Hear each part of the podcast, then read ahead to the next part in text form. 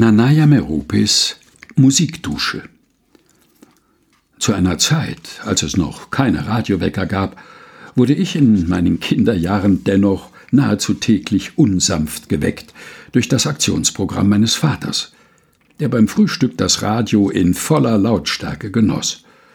Und so dröhnten abwechselnd Marsch- oder Schlagermusik des örtlichen Regionalprogramms aus dem eigens im kleinen Esszimmer angebrachten Lautsprecher bis hin zu meinem Bett.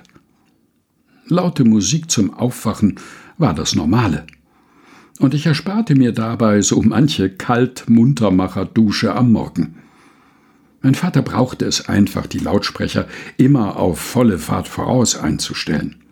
Vielleicht auch deshalb, weil er beruflich seinen Schülern im Schreibmaschinenunterricht das richtige Tippen, wie damals üblich, im Takt der Marschmusik lehrte.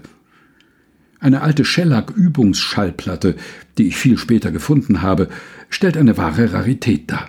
Und jede Disco müsste unverzüglich schließen, wenn sie diese Platte in voller Lautstärke durch ihre Boxen jagen würde.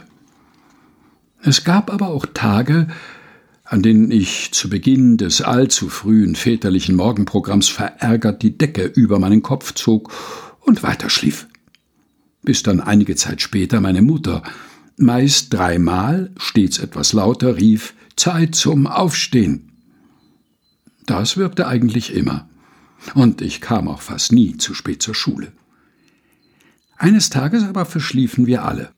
Meine Mutter musste kein väterliches Frühstück richten, und es gab auch keinen Morgenmarsch, denn mein Vater hatte einen arbeitsfreien Tag.